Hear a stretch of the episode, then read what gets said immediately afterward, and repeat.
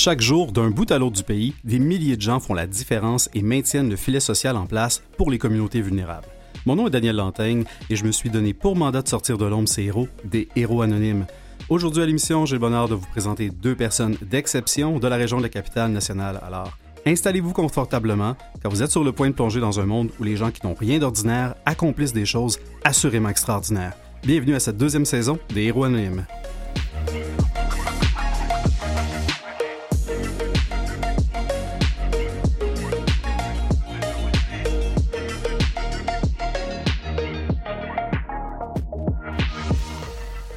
Alors, comme je disais, on reçoit des gens extraordinaires à cette émission et pour la deuxième saison, on a eu une envie folle qui est de vous présenter non pas seulement des organismes extraordinaires comme on le faisait dans la première saison, mais aussi des gens tout autant d'exceptions qui travaillent bien souvent dans l'ombre. Donc, ce sont eux aussi des héros anonymes et qui méritent, entre vous et moi, un peu plus de lumière.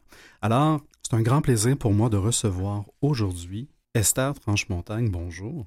Bonjour, Daniel Lantaigne. Bonjour, Esther Franche-Montagne. Euh, Esther, on va, on va régler la question tout de suite. On est collègues, je te connais, je vais te tutoyer. On fera pas un vouvoiement artificiel. On va garder ça à la bonne franquette entre nous deux. Merci d'être là et d'être prêt au jeu. Et merci de m'inviter, mais surtout de de la présentation que tu fais, Daniel, ça met un, peu de pression sur, euh, sur, qui on est, mais, mais c'est flatteur. Alors, euh, merci beaucoup de, ben, la belle invitation. C'est amplement mérité. On est, on est super content de, te recevoir. Esther Franche-Montagne, dans ton quotidien, tu es première vice-présidente exécutive chez BNP Performance Philanthropique. Euh, on pourra en parler un petit peu plus tard. C'est quoi BNP, si tu le veux bien, mais comme si ce n'était pas assez, tu as choisi d'occuper ce qui te reste de temps libre pour t'impliquer dans, dans la communauté. Euh, avant de parler de, l'implication, j'ai goût de savoir, Esther, qu'est-ce qui, au départ, été une source d'intérêt à dire, ben, ce temps-là, au lieu de, au lieu d'écouter euh, District 31, puis, euh, puis de lire, puis de faire du, tricot, je vais l'utiliser à soutenir des causes qui, évidemment, j'imagine, connectent à quelque part avec toi? Bien, premièrement, assurément parce que je suis extrêmement mauvaise en tricot. Alors, euh, donc, il fallait vraiment que je fasse autre chose. Euh, femme finie de District 31, mais bon, ça aussi, c'est autre chose. En fait, je pense que c'est tout, une question d'éducation. Euh, je cacherai pas euh, le fait que j'ai vu mes parents s'impliquer, ma mère surtout, s'impliquer beaucoup autant dans la famille, pour les amis, dans notre communauté. alors ça, d'entrée de jeu, là, ça a été pour moi un super bel exemple. Euh, ensuite, ben, c'est sûr que mon cursus euh, scolaire, euh, je suis un, pur produit des religieuses de Jésus-Marie. Donc, j'ai étudié au Collège Jésus-Marie à Sillery, où on nous a appris tout l'aspect de la, bienveillance, de l'entraide, du partage. Alors, c'est pas étranger là à ce que j'ai souhaité développer ça. plus tard. Puis, ben, c'est sûr qu'en œuvrant dans la philanthropie, on dit toujours hein, qu'on est là parce que on a un amour profond pour l'homme avec un grand H mm-hmm. euh, et parce que euh, aussi on, veut changer le monde euh, à notre façon. Alors la façon la plus significative que j'ai trouvée, c'est d'œuvrer en philanthropie, mais aussi de m'impliquer dans ma communauté pour différentes différentes causes. Alors je pense que c'est un choix de vie, c'est un mindset de, vie, puis euh, qui nous fait nous, nous, développer, qui nous fait évoluer énormément comme être humain euh, en aidant, puis en, faisant œuvre utile. Alors voilà, c'est aussi simple que ça. Puis, puis, clairement, la graine a été semée tôt de ce que j'ai compris. Euh, mm. Maman, maman d'Esther est peut-être pas loin de tout ça aussi non plus. ah, vraiment. Certainement. J'ai évidemment pris le temps de lire tes notes biographiques. Et là-dessus, j'ai euh, j'ai repéré, puis là, on, fera peut-être une mise à jour s'il y a besoin de mise à jour, mais entre autres, YWC, YWCA, oh mon Dieu, mon anglais de Québec est ressorti. Euh, YWCA de Québec, soirée entre l'ombre et la lumière, le Fonds philanthropique Laurent et compagnie, bénévole d'expertise, ben, bénévole d'expertise qu'on a d'ailleurs reçu dans la première saison à l'émission. Euh, est-ce que je suis à jour là, en termes d'implication philanthropique, ce qui m'apparaît déjà beaucoup? Là? Ben, il manque euh, le conseil d'administration, en fait, euh, de la fondation du 35e bataillon de service euh, des Forces armées canadiennes. Alors, oh. il, manque, moi, c'est pas jamais 203, c'est jamais 204. Alors, voilà, c'est, ça fait la, ça complète le tableau. Ben, quand même, c'est un, un, tableau bien rempli, disons-le. J'ai goût qu'on commence là, par peut-être les décortiquer un peu. Le fonds philanthropique Laurent Compagnie, celui qui en tout respect des autres, et celui qui pique un peu plus ma curiosité parce que vite comme ça, Laurent et compagnie, ça me. Comment je dirais ça? Les fondations, que le nom de la fondation gâche le punch. Là, il y a encore un punch, je pense, avec cette organisation-là.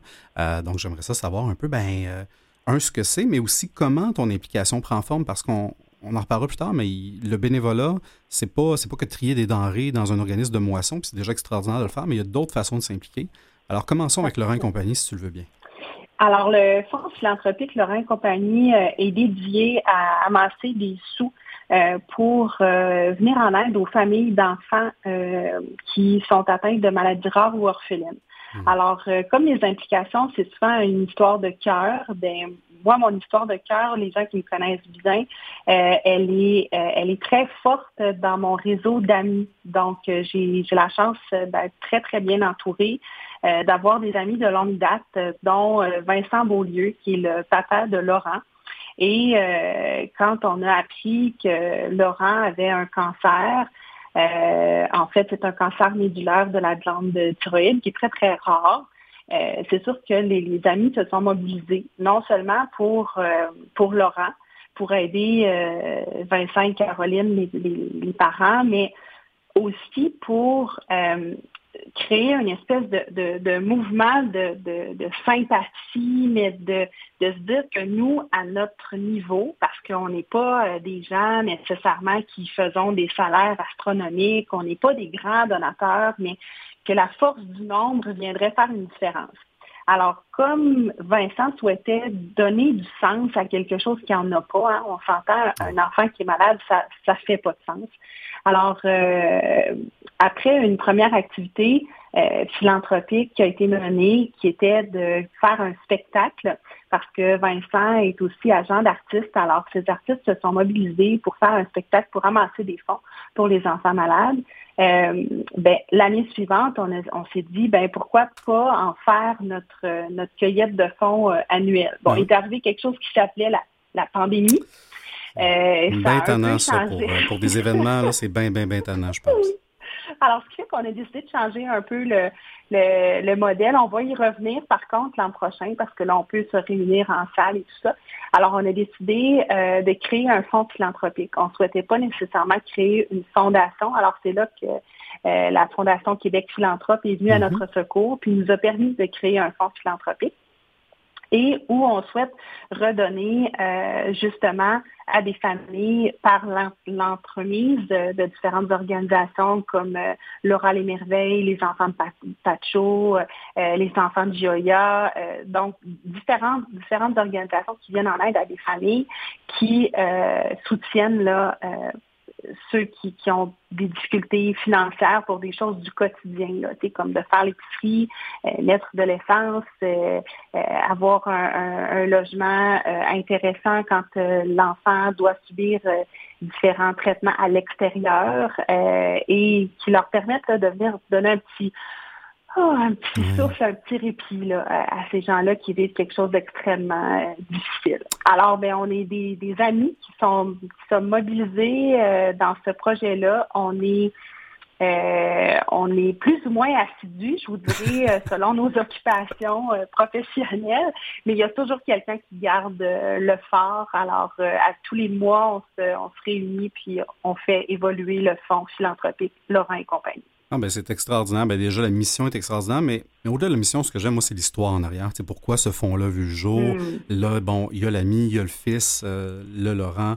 Euh, et, ça, c'est extraordinaire, tout ce que ça a pris forme. Et c'est une organisation, effectivement, qui, qui peut amener beaucoup de bien, sachant que ben, quand, un enfant fait face à une maladie, ben, il y a souvent un parent aussi qui prend une petite pause du travail et ça met une pression financière là, euh, qui n'est pas, qui est pas tant agréable. Donc, de savoir qu'il y a un organisme comme ça et de savoir que ben, ça fait partie d'un euh, clairement tes coups de cœur. J'imagine que c'est toujours par coup de cœur euh, que ça se crée. J'ai goût d'aller sur un deuxième organisme qui, euh, on ne cachera pas, je suis un grand fan de Mère Carmen, donc quand j'ai vu Entre, entre l'ombre et la lumière, ça m'a parlé directement. le YWCA, que je dis beaucoup mieux que la première fois, qu'est-ce qui t'a amené à, jouer un rôle? Est-ce que c'est un rôle plus d'ambassadrice pour, pour cette organisation-là, pour l'événement en tant que tel? Oui. Absolument. Donc, euh, je suis ambassadrice. Je, pense que c'est ma quatrième ou ma cinquième année cette année euh, pour la soirée de l'ombre à la lumière qui a toujours lieu à l'automne, donc euh, en novembre. bon, fondamentalement, là aussi, ceux qui me connaissent savent que j'ai une foi inébranlable dans la capacité des femmes, de la mobilisation des femmes. Et, et, et c'est quelque chose qui, je pense, se traduit bien à la YWCA de Québec. Euh, des, un groupe de femmes, donc là, on est plusieurs ambassadeurs et ambassadrices parce qu'on a mis parmi nous quelques hommes quand hmm. même. Ah, et, vous êtes, euh, bonne, pour ces hommes. Absolument. Donc, euh, on vient, euh, ben, vous connaissez la mission des, des Y, mais le but, c'est vraiment là, d'aider des femmes qui vivent un, un, moment difficile de leur parcours parce que j'ai toujours pensé qu'on n'était pas à l'abri. Hein. Un jour, notre carrière va bien, la vie de famille va bien, on connaît un certain succès, puis là, à un moment donné, ben soudainement, on a un revers, il arrive une situation euh, qui est inévitable pour certaines, puis bon, ben on se retrouve euh, en, difficulté. Ben, je pense qu'on se doit, comme société, de tendre la main euh, à ces femmes-là, puis de les de les aider, de les supporter momentanément puis de leur permettre un second souffle, un nouvel envol. Alors, c'est lors de cette soirée-là qu'il y a des femmes qui passent de l'ombre à la lumière. Oh mon Dieu, c'est extraordinaire. C'est extraordinaire ce que ça arrive à faire. Puis merci d'être euh, d'être ambassadrice. Donc j'imagine là pour si je traduis ambassadrice, il faut vendre des billets pour cet événement-là. Ça doit ressembler un peu à ça. Voilà, voilà. C'est mieux. Le, terme ambassadrice c'est beaucoup plus beau que, que, vendeur ou vendeuse de billets. Mais mais mais faut encore, faut c'est ça. Faut remplir cette salle-là. Ça prend des. Je veux dire, ces dons-là vont permettre de, faciliter ou en tout cas d'amener un baume sur la vie de ces, femmes-là. Alors tant mieux, tant mieux si cet événement-là le fait. Et honnêtement, Daniel, euh, à chaque soirée, les gens ressortent de là complètement euh, transformés sous le charme. C'est toujours une soirée où il y a une espèce de magie qui opère. Euh, évidemment, l'émotion est à son comble, mais on assiste à des dévoilements euh, de parcours qui sont exceptionnels. Puis à chaque fois, les gens en ressortent euh, ravis. Alors, si vous n'avez pas vécu l'expérience, là, euh, mais écoute, Daniel, je t'invite. Ben, c'est ça que je me disais. je, vais, je vais le mettre à mon agenda à l'automne. Esther, on est déjà rendu à mi-parcours de notre rencontre dans, dans, ce, dans cette émission-là qui est extraordinaire. On va prendre une courte pause, puis cette pause-là, on va on va utiliser un petit clip qui date d'un petit bout de temps de, BNP, mais je voulais qu'on en parle, donc ça va mettre la table pour, pour le retour. Merci beaucoup, Esther, d'être avec nous. Imaginez un monde plus engagé, plus responsable, où chaque personne contribue au bien commun. Votre monde. Voilà ce que nous faisons. Nous vous aidons à obtenir plus pour que vous puissiez accomplir plus. Pour que de bonnes choses arrivent aux bonnes personnes. Pour que le monde aille un peu mieux nous pratiquons la philanthropie engagée. Nous faisons plus que vous aider à atteindre vos objectifs. Nous renforçons votre capacité d'agir et nous augmentons vos moyens pour rendre votre organisation plus agile et vos équipes plus fortes. Parce que la philanthropie a le pouvoir de changer les gens. Dans quel monde voulons-nous vivre? Pourquoi pas un monde où les enfants peuvent se nourrir, apprendre, rêver et croire en leur avenir. Où chaque personne plus fragile trouve l'aide qu'il faut et où chaque intervenant a les moyens d'accompagner et de soutenir. Où les étudiants ont accès à des bourses d'études pour persévérer et s'accomplir.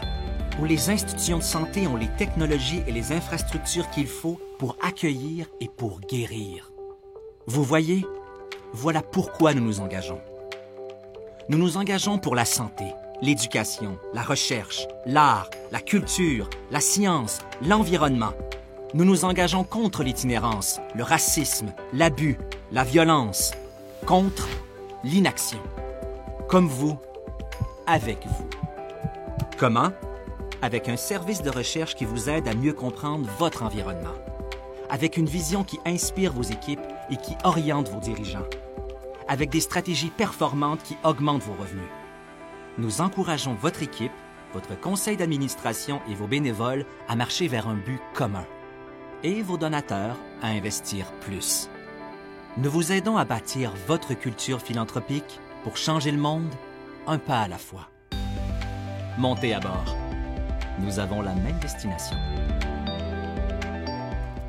Alors, la philanthropie a le pouvoir de changer les gens que j'ai entendus dans ce clip-là, et je pense que c'est complètement juste, puis on en a un bel exemple avec, toi, Esther, aujourd'hui.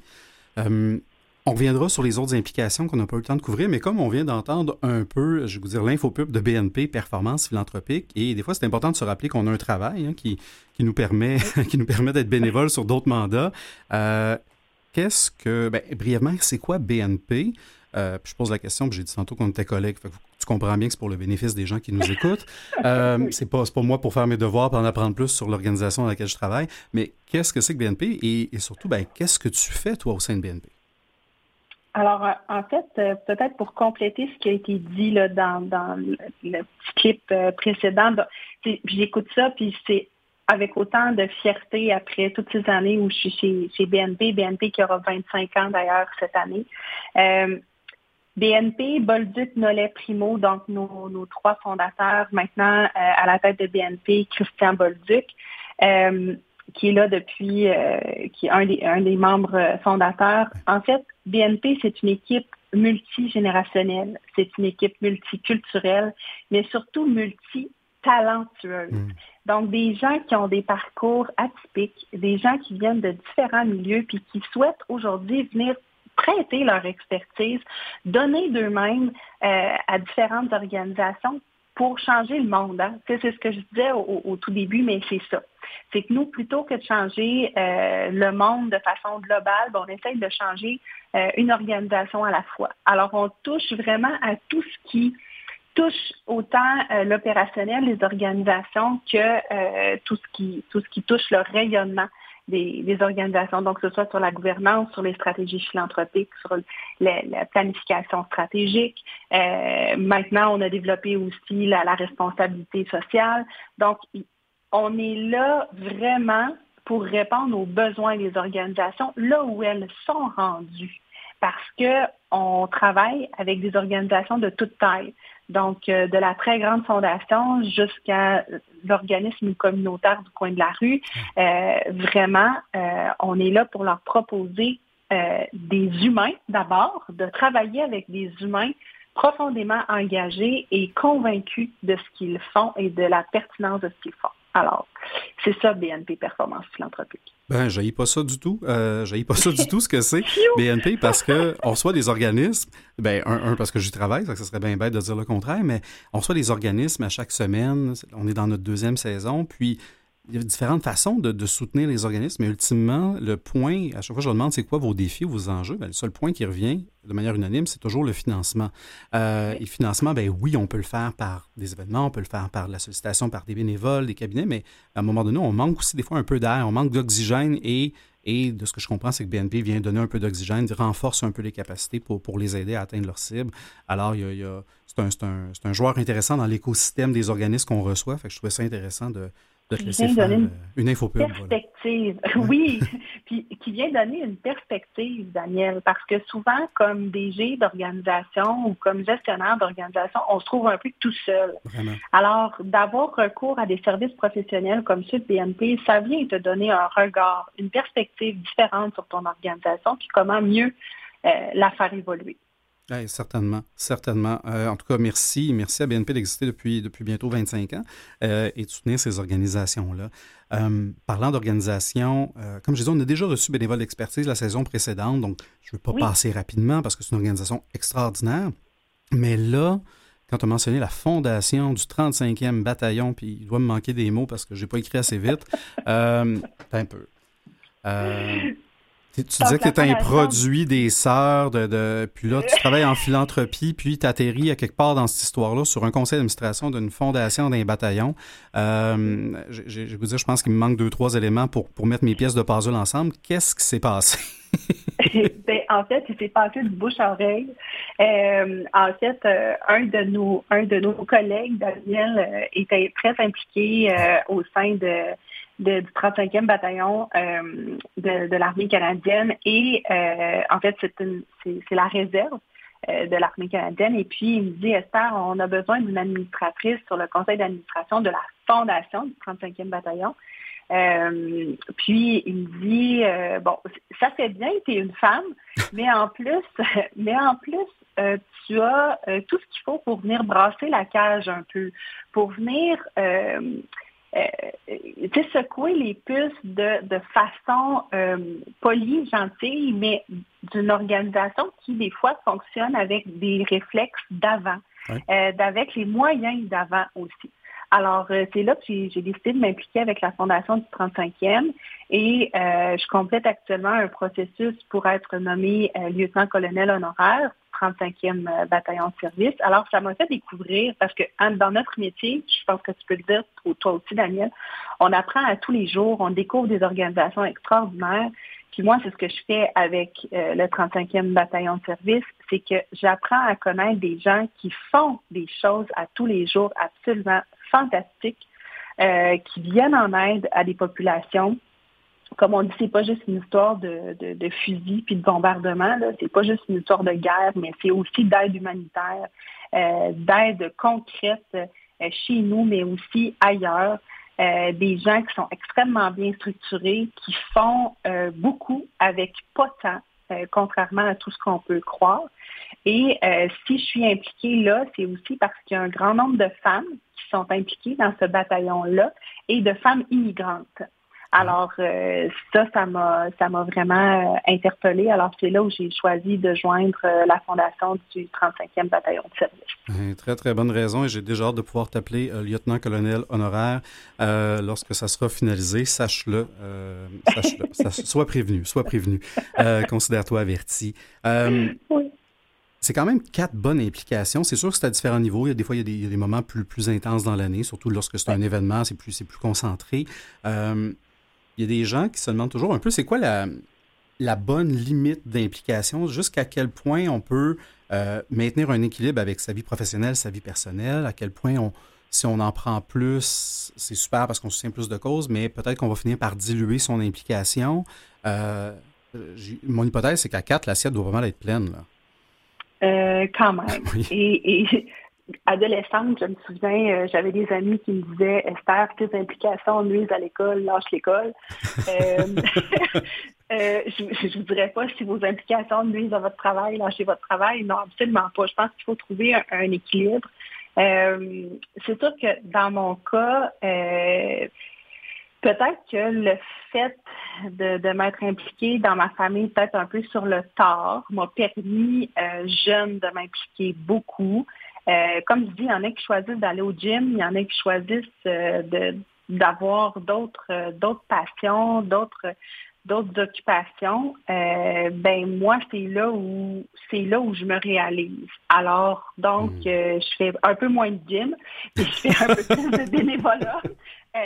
et, et, et, à chacun notre façon. Hein. Puis je pense qu'il y a euh, aussi un temps dans la vie où on peut se permettre de le faire. Il y a un temps où c'est bon. on ne se cachera pas non plus qu'il y a un temps où c'est bon pour notre carrière aussi d'être mhm. impliqué, d'être vu, euh, puis de choisir stratégiquement nos implications. Puis il y a un temps aussi où euh, on peut donner plus parce que financièrement, on est, on est plus à l'aise, on peut davantage s'impliquer. Puis dans mon cas, ben, comme je te disais, c'est un mode de vie. C'est un choix que j'ai fait. J'ai choisi d'en faire ma carrière aussi. Alors, euh, je pense que c'est une question de choix. Mais il faut s'assurer d'être bien dans ça et d'être honnête envers soi-même puis envers les organisations dans lesquelles on s'implique. Parce qu'il n'y a rien de pire que des bénévoles qui viennent siéger sur un CA ou qui viennent euh, s'impliquer, mais qui au final font jamais rien parce qu'ils n'ont jamais le temps et tout ça, ben ça les aide pas eux, puis ça aide pas l'organisation. Alors, je pense qu'il faut avoir la franchise, la transparence de dire, écoutez, là, je peux m'impliquer, là, j'ai le temps de le faire, ou euh, présentement, c'est plus difficile, je ne peux pas le faire, je fais une pause, je reviendrai, ou euh, je choisirai d'autres d'autres implications. Mais il faut être honnête avec soi-même puis avec les gens avec qui on s'implique. Ah ben oui, ça part de là, puis ça, ça nous ramène à, à la, belle métaphore du masque dans l'avion. Euh, vous savez, dans, dans l'avion, s'il y a une dépressurisation de la cabine, j'essaie de, faire mon terme savant, là, mais euh, puis on dit toujours dans la vidéo que si on, si on veut aider quelqu'un, il faut d'abord mettre son masque, parce que si on finit par manquer d'oxygène, on ne sera plus utile à, personne, là, dans le fond. Euh, donc, il faut savoir s'écouter, il faut savoir quand arrêter, quand prendre un pas de recul ou quand... Ben, c'est ça. Des fois, quand, saisir une autre opportunité, ça se présente pour, différentes raisons, puis elles sont, elles sont généralement toutes bonnes. Euh, le bénévolat au Québec a eu, euh, comme les événements, a eu, la, a eu, euh, a eu un petit moment tough à passer. Les mm-hmm. bénévoles, souvent étant des gens beaucoup plus âgés que toi, qui, des fois sont à la retraite, ont de la disponibilité, peuvent le faire, ce sont des gens qui étaient évidemment un petit peu plus sensibles face, face aux effets secondaires de la, de la COVID. Est-ce que selon ton, ton œil, ta boule de cristal, mais, surtout, est-ce que tu en es euh, aux premières loges dans différentes organisations? Comment se porte le bénévolat au Québec, euh, selon toi?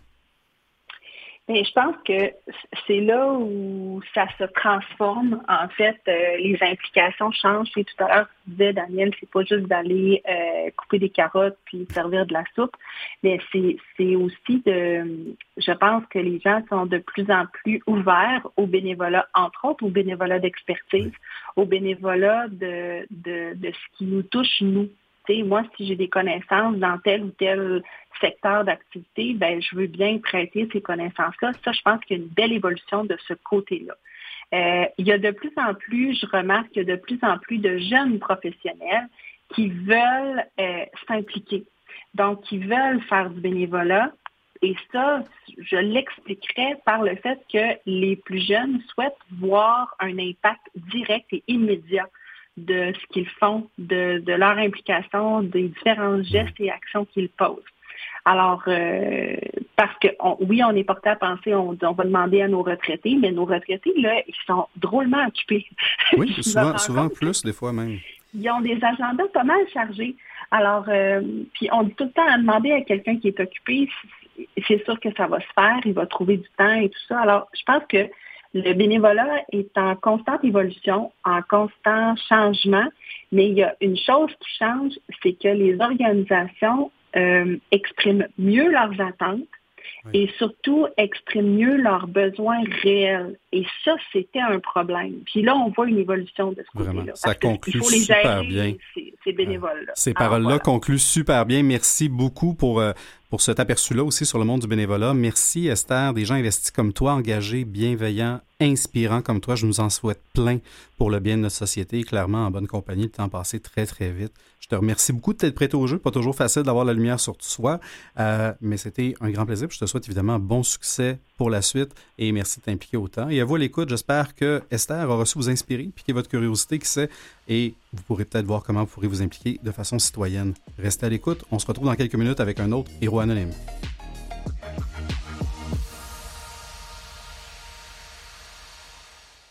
Vous écoutez les héros anonymes avec Daniel Lantaigne. Alors, de retour à l'émission Les Héros Anonymes sur les ondes de Canal M. Et pour cette deuxième partie de l'émission, on reste toujours dans la région de la capitale nationale, mais j'ai le grand bonheur de mettre de l'avant un organisme qui favorise la persévérance et la réussite scolaire des élèves. Et pour mettre la table, ben, je nous propose, avant de commencer cette entrevue-là, d'écouter euh, un petit clip euh, qui va nous en dire un peu plus sur cet organisme-là qui s'appelle Diplôme avant la médaille. Béatrice Turcotte-Toilette, fondatrice et directrice générale de l'organisme Le Diplôme avant la médaille, jeune personnalité d'affaires dans la catégorie sociale et communautaire. Le diplôme avant la médaille, c'est un organisme communautaire que j'ai fondé en 2012, puis qui permet aux jeunes à risque de décrochage de se motiver puis se mobiliser à l'école grâce au sport qu'ils aiment. Donc, on les encadre avec des entraîneurs sportifs puis des tuteurs bénévoles pour les amener à se mobiliser puis faire des efforts à l'école. Mon rôle avec euh, DAM, c'est vraiment d'être la directrice générale depuis 2016. Donc, c'est une initiative personnelle qui est devenue un organisme que j'ai fondé en organisme par la suite. Euh, donc, j'amène vraiment les employés à avoir la même vision que moi, de laisser aucun jeune derrière, euh, de travailler au niveau stratégique du développement aussi, parce qu'on veut se développer dans d'autres écoles, euh, au niveau du financement aussi, pour assurer la pérennité de l'organisme, de représentation. Donc vraiment, euh, un peu divers chapeaux qui fait que mon travail est jamais ennuyant. Moi, Dame, c'est une initiative que j'ai partie euh, seule, puis je suis devenue directrice par la suite. Donc, j'ai toujours eu un petit syndrome de l'imposteur qui fait en sorte que des fois, j'ose pas foncer. Puis, je pense que c'est important de foncer dans la vie, dans, aller vers ce qu'on veut. De, des fois, il va y avoir une porte qui va se fermer, puis il y en a dix autres qui vont s'ouvrir. Donc, je pense de jamais avoir le petit Ah, peut-être que je serais mieux pas. Non, de foncer puis de s'assumer dans ce qu'on fait.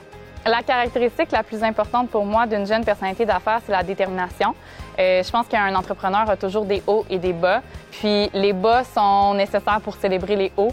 Donc, euh, c'est important d'être déterminé, puis ça me définit en tant qu'entrepreneur, ça me définit en tant que personne. Puis je pense que ça montre l'exemple aussi euh, aux gens autour de nous quand on est déterminé. Être nommée jeune personnalité d'affaires, pour moi, c'est une belle reconnaissance. On fait jamais ça pour ça, mais c'est une belle tape sur les épaules pour dire continue, ce que tu fais, c'est apprécié, c'est utile dans notre société.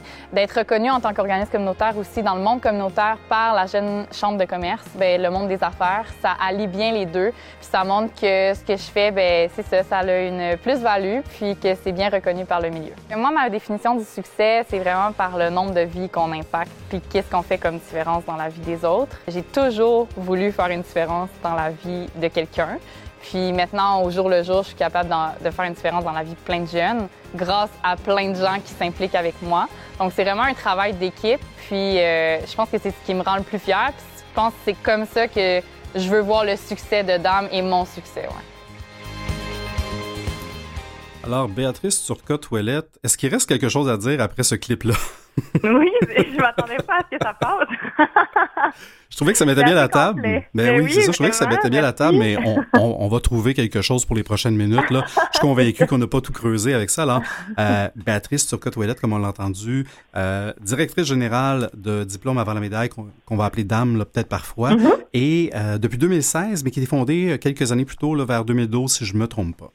Oui, exactement. Exactement, vous avez bonnes informations. Je suis bien, je suis bien renseigné, j'ai une bonne recherchiste. euh, diplôme avant la médaille, ça part d'où l'idée? Parce que surtout, en plus, que je parle avec la, fondatrice, fait que là, je suis pas mal convaincu d'avoir la bonne source de l'idée, mais ça part d'où, ce concept-là?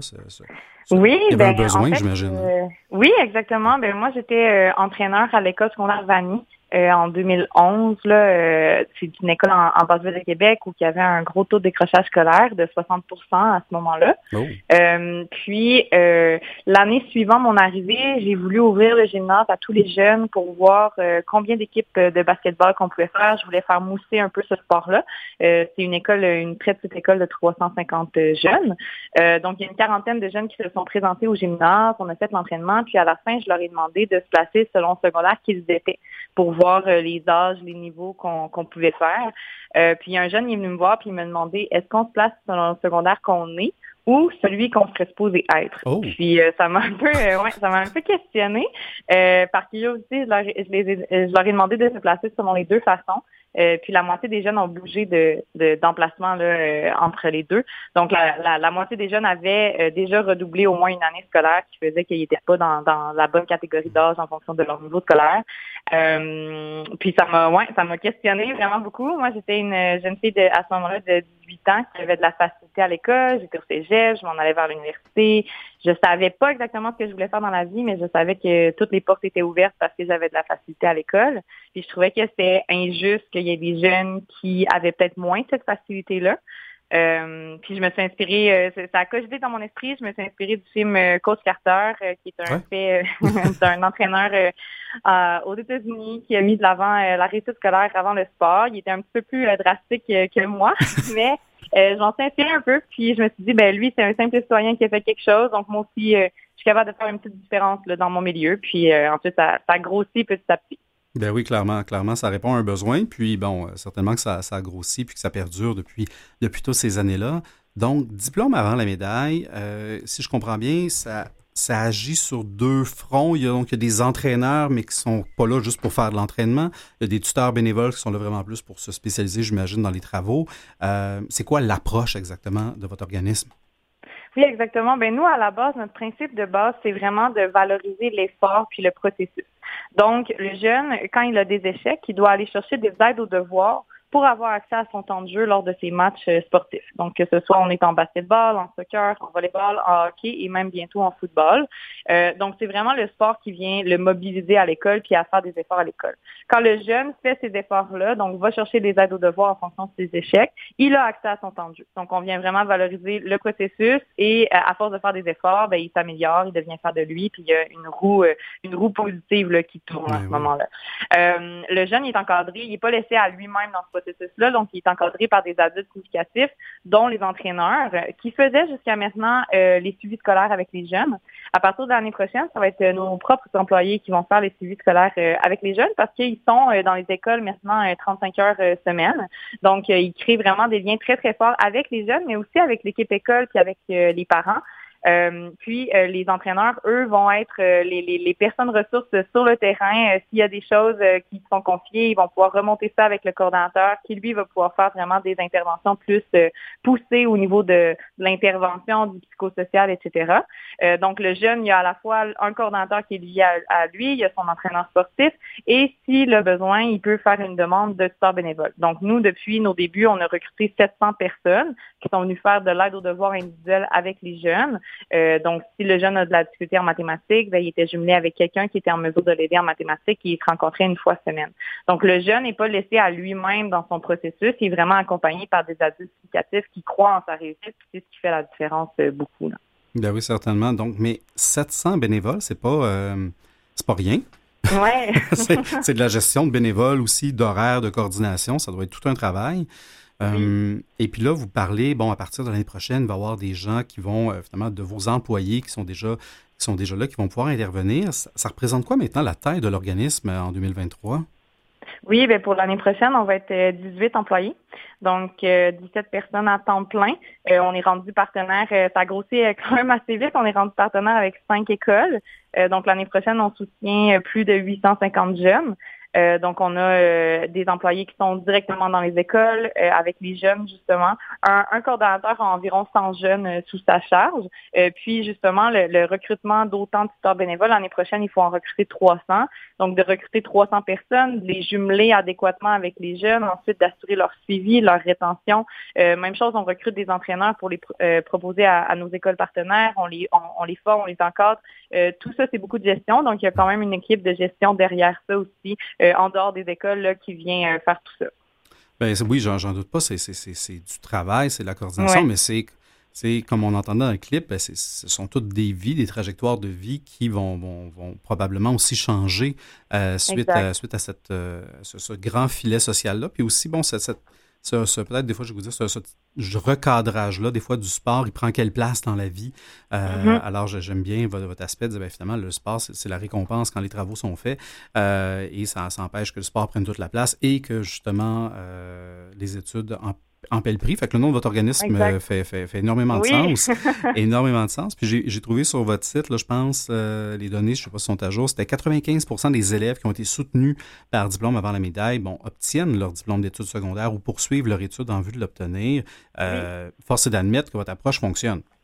Oui, oui, effectivement, ça fait. On, pourrait, on pourrait avoir ce constat-là. Hein? oui, c'est ça. Ça fait une belle différence. au final, euh, c'est les jeunes qui sont capables. Ils sont déjà capables à la base, mais des fois, ils ont besoin des gens pour leur rappeler. Puis, euh, ils vont avoir leurs parents, ils vont avoir les enseignants, mais des fois, ça fait du bien aussi d'avoir quelqu'un euh, d'externe à, tout ce réseau-là qui peut venir enseigner, entre autres, l'entraîneur qui vient enseigner la passion du jeune. Ben, c'est sûr que cette personne-là a énormément de pouvoir d'influence sur le jeune. Donc, quand cette personne-là croit euh, dans la capacité du jeune à réussir, ben lui aussi, il apprend à croire en lui. Puis tout ce qui réussit au, sport, ben il voit que cet entraîneur-là, il pense aussi que c'est important des études, donc il est capable de faire des parallèles aussi entre sa passion, oui, mais euh, le, plan B, là, si je peux dire, qui est des études pour euh, vraiment obtenir un, emploi adéquat plus tard, puis qui va le passionner, en fait, c'est d'essayer qu'il y ait le moins possible de, de à aller chercher qu'est-ce qu'il veut faire plus tard comme métier que ce soit un DEP, une technique, un, baccalauréat, un doctorat, qui puisse avoir les options. Ben oui, mais ben oui, certainement. Puis j'imagine que le fait de, de travailler aussi sur, euh, sur le redoublage scolaire doit contribuer à la motivation parce qu'un jeune qui redouble à un moment donné doit, doit se demander s'il va redoubler l'ensemble de son secondaire puis s'il va finir par y arriver. Euh, je pense que 8 élèves sur 10 là, qui ont déjà qui redoublaient déjà avant leur participation avec diplôme avant, avant la médaille, ben, réussissent leur année scolaire sans devoir redoubler de nouveau. C'est comme si on, vous veniez casser le cycle aussi dans lequel les jeunes peuvent sentir qu'ils sont un peu pris parce qu'ils se demandent s'ils vont devoir refaire chacune de leurs années. Exact. Puis on est même rendu à 92% donc on s'est amélioré même. Mais oui, effectivement, tu sais, dans les, les risques de décrochage, on a euh, l'indice de défavorisation de la famille, mais on a le redoublement beaucoup aussi. C'est démotivant pour un jeune de redoubler, puis de redoubler, puis que ça soit difficile. Puis l'année qu'il a redoublé, ben c'est pas nécessairement plus facile l'année suivante. Puis euh, en un moment donné, euh, il est avec des plus jeunes alors qu'il est plus vieux. Euh, puis il y a aussi l'immigration. On a beaucoup de jeunes. On a, la moitié de nos jeunes sont issus d'immigration. Euh, il y en a beaucoup qui sont allophones, donc qui ne parlent pas français quand ils arrivent ici. Euh, c'est sûr que ça aussi, c'est plus compliqué là, comme parcours scolaire. Puis plus un parcours est compliqué, plus ça peut être démobilisant. Donc, euh, c'est de venir aider, puis avec des tuteurs bénévoles, justement, qui viennent aider ces jeunes-là à apprendre le français, à converser en français, à comprendre un petit peu la culture québécoise aussi. Bien, ça fait une différence dans leur cheminement puis dans leur inclusion à, la société. C'est extraordinaire ce que vous faites. Écoutez, on va prendre une courte pause. On va écouter un autre clip. Là. Il, va, être plus court. C'est pas vous qui pas vous qui parlez pendant 2 minutes 30, je vous rassure. on va y aller avec un autre clip et on va poursuivre cette discussion-là là, qui est fort intéressante. Et on est avec Béatrice Turcotte-Ouellette, qui est directrice générale et fondatrice de Diplôme avant la médaille.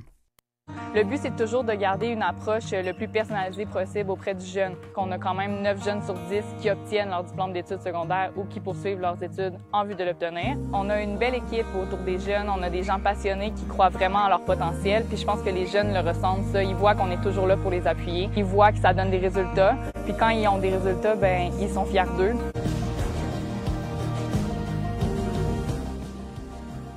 Bon, je pense que j'ai menti, c'était vous hein, qu'on entendait aussi dans ce deuxième clip-là. Ben, Mais c'est fun que vous rameniez ça. ben oui, je me suis promené là, sur votre page ah Facebook. D'ailleurs, d'ailleurs, j'invite les gens là, qui veulent en savoir plus, puis on donnera toutes les coordonnées à la fin, mais votre page Facebook est un bon moyen de se tenir au courant. Euh, vous avez juste à, taper le diplôme avant la médaille, vous allez trouver euh, assez facilement. Hum, oui, parfait. Vous m'aviez parlé de cinq écoles tantôt. Cinq écoles, j'imagine que vous les identifiez avec l'indice de défavorisation? Oui, entre autres, indice de défavorisation, euh, diplomation, etc. Euh, on a quatre écoles euh, dans la région de, Québec. Puis, nouvellement, l'année prochaine, on se développe dans une nouvelle région administrative, donc Chaudière-Appalaches, hmm. plus précisément à Lévis. Donc, on est bien content de pouvoir se développer graduellement, mais assez rapidement aussi, oui. Oui, non, c'est un beau, c'est un beau déploiement. Ça permet de rejoindre le plus de jeunes possible. Puis bon, évidemment, on sait bien qu'un jeune qui a un diplôme, ben, c'est, c'est un citoyen qui contribuera euh, évidemment davantage à la société, à, la hauteur de ses aspirations, comme vous dites. Ça peut être un DEP, ça peut être euh, un DEP, ça peut être, euh, ça peut être un baccalauréat, ça peut être différents niveaux, mais tant, que, le jeune peut, peut se rendre jusqu'à son objectif, ben, je pense que c'est, c'est, partie réussie là, à ce moment-là. Mm-hmm. Vous avez parlé de votre organisation, ça a grandi. il y a beaucoup de bénévoles à aller chercher encore pour la prochaine année scolaire comment, euh, je vous dire, comment vous y arrivez, euh, parce que je, considère que c'est quand même pas petit comme organisation, ça demande beaucoup de jus de bras, euh, beaucoup de coordination. C'est quoi votre, votre recette miracle pour que, tout ça fonctionne, puis que tout ça arrive, que tout le monde arrive à la fin de l'année en même temps? Mm Ben, je pense qu'on a une équipe qui est vraiment passionnée. C'est une mission qui nous tient à cœur à tous. Les gens qui viennent travailler chez DAM, les gens qui viennent comme bénévoles sur le conseil d'administration, dans les comités, comme comme tuteurs bénévoles, euh, les entraîneurs, etc. C'est tous des gens qui croient que le jeune est capable de réussir. Donc, c'est sûr que ça, ça fait que ça nous tient ensemble. C'est que même quand il y a des moments plus difficiles, il y a toujours des up and down dans une année, ben, on se rapporte à la mission, à qu'est-ce que ça fait comme différence. C'est nous, on a déjà eu une jeune qui a été trois ans avec la même prise bénévole puis quand elle a gradué en secondaire 5, ben, elle a invité sa tutrice à son bal définissant. Fait que c'est sûr hmm. que ça, c'est des histoires qui restent dans les esprits puis OK, oui, ça fait vraiment une différence. Fait qu'on les a, c'est des visages au final, tu sais, c'est pas des numéros, ces jeunes-là, même s'il y en a eu 1200 depuis 2012, euh, ils ont tous un visage, ils ont tous une histoire, puis on les connaît tous. Donc, ça fait vraiment, je pense, c'est là-dessus qu'on se focus le plus. On est très sur l'humain pour euh, ramener la, motivation. Puis, euh, je pense que c'est ça qui fait la force de, l'organisme parce que les jeunes sont bien entourés aussi. Oui, certainement que ça contribue grandement.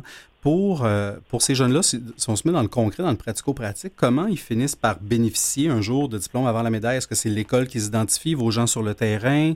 de quelle façon, finalement, les portes s'ouvrent pour, pour ce jeune-là?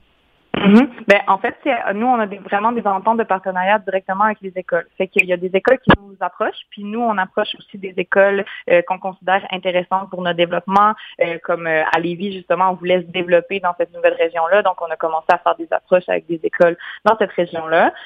puis c'est ça. Donc nous, une fois que les, les, les, écoles nous approchent, on évalue vraiment en fonction de l'indice de défavorisation, l'indice de diplomation, la structure sportive aussi. S'il y a juste deux équipes dans une école, ben on peut pas avoir un grand grand impact. Alors que la nouvelle école euh, Pointe-Lévis avec laquelle on est, il y a 32 équipes qu'on peut aller soutenir. Fait que c'est le potentiel de soutenir plus de 300 jeunes. Hmm. Euh, ça, c'est vraiment intéressant ben aussi. Donc, euh, c'est ça qu'on regarde beaucoup. C'est souvent soit des directions d'école, mais même des enseignants, des parents, etc. Les gens se parlent puis essaient de, de voir comment Dame pourrait arriver dans, dans cette école-là. Puis nous, ben, c'est notre beau défi des prochaines années. On a une grosse demande, donc c'est de vraiment optimiser le plus possible les, les, la structure, les services pour qu'on garde la même qualité de service, mais qu'on puisse se déployer plus rapidement. Ben oui, ben, en tout cas, je ne suis pas inquiet. Vous avez l'air d'avoir une vision assez claire et avoir des. Il y a de, l'opportunité, euh, clairement, dans les écoles. Donc, euh, je ne suis pas inquiet pour la suite des choses. Euh, je me pose la question parce que vous êtes quand même une bonne structure, vous avez, vous avez une bonne croissance dans les dix dernières années. Comment tout ça se, finance? Parce qu'il y a quand même des gens là, qui sont rémunérés, c'est pas que bénévole. Comment vous arrivez financièrement à boucler tout ça dans l'offre de service? Là? Oui, ben, dans le fond, les écoles, ils paient un certain montant. C'est sûr que c'est euh, c'est minime sur notre budget total, mais les écoles quand même s'engagent financièrement. Ensuite de ça, on a le gouvernement, donc on est quand même subventionné euh, par le ministère euh, de l'Éducation, puis de l'immigration aussi. Comme je vous disais, on a plus de un jeune sur deux qui, qui est issu d'immigration. Euh, donc ça, c'est tout nouveau. On est subventionné par les villes, donc Ville de Québec, entre autres, par des, des, grosses fondations comme Centraide qui nous appuient. Puis Centraide donne une crédibilité aussi, si je peux dire. on sait que le processus c'est rigoureux, donc ça donne une crédibilité aux, aux yeux des autres bailleurs de fonds.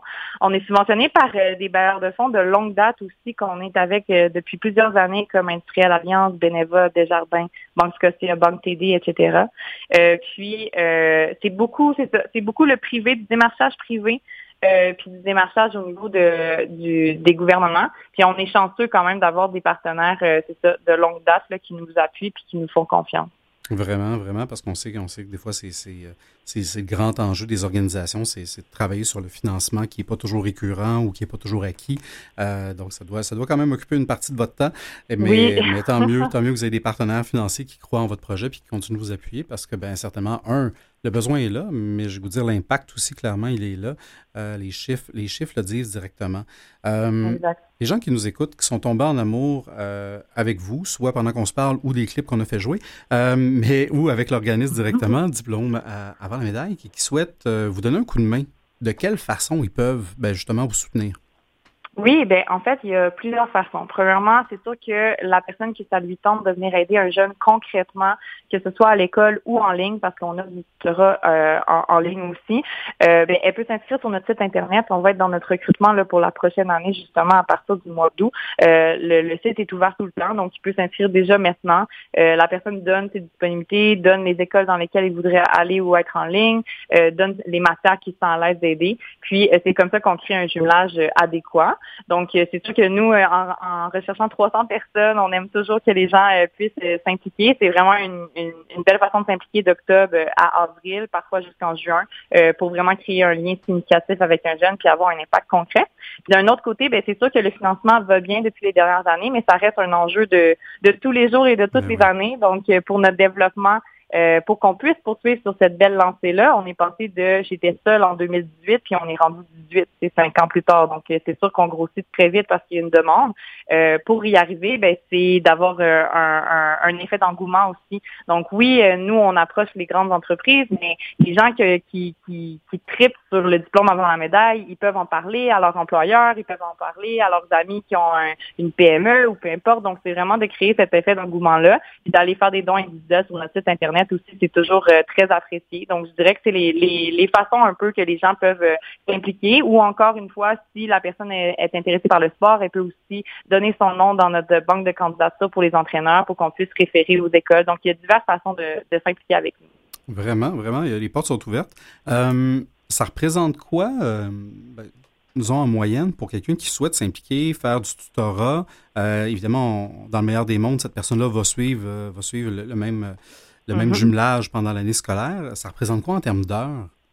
C'est une heure par semaine. Donc, c'est un tutorat qui, euh, la personne généralement se présente à l'école, euh, fait son une heure avec le jeune, puis la, euh, se, se, se, dit au revoir et se revoit la, la semaine suivante.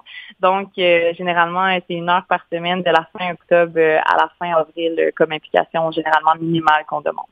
Oh, ben une heure par semaine, ça rentre bien dans un horaire. Euh, je, pense que oui, c'est ça. Je pense que c'est viable. C'est intéressant parce que c'est sur le long terme, donc c'est pas juste une intervention, on quitte.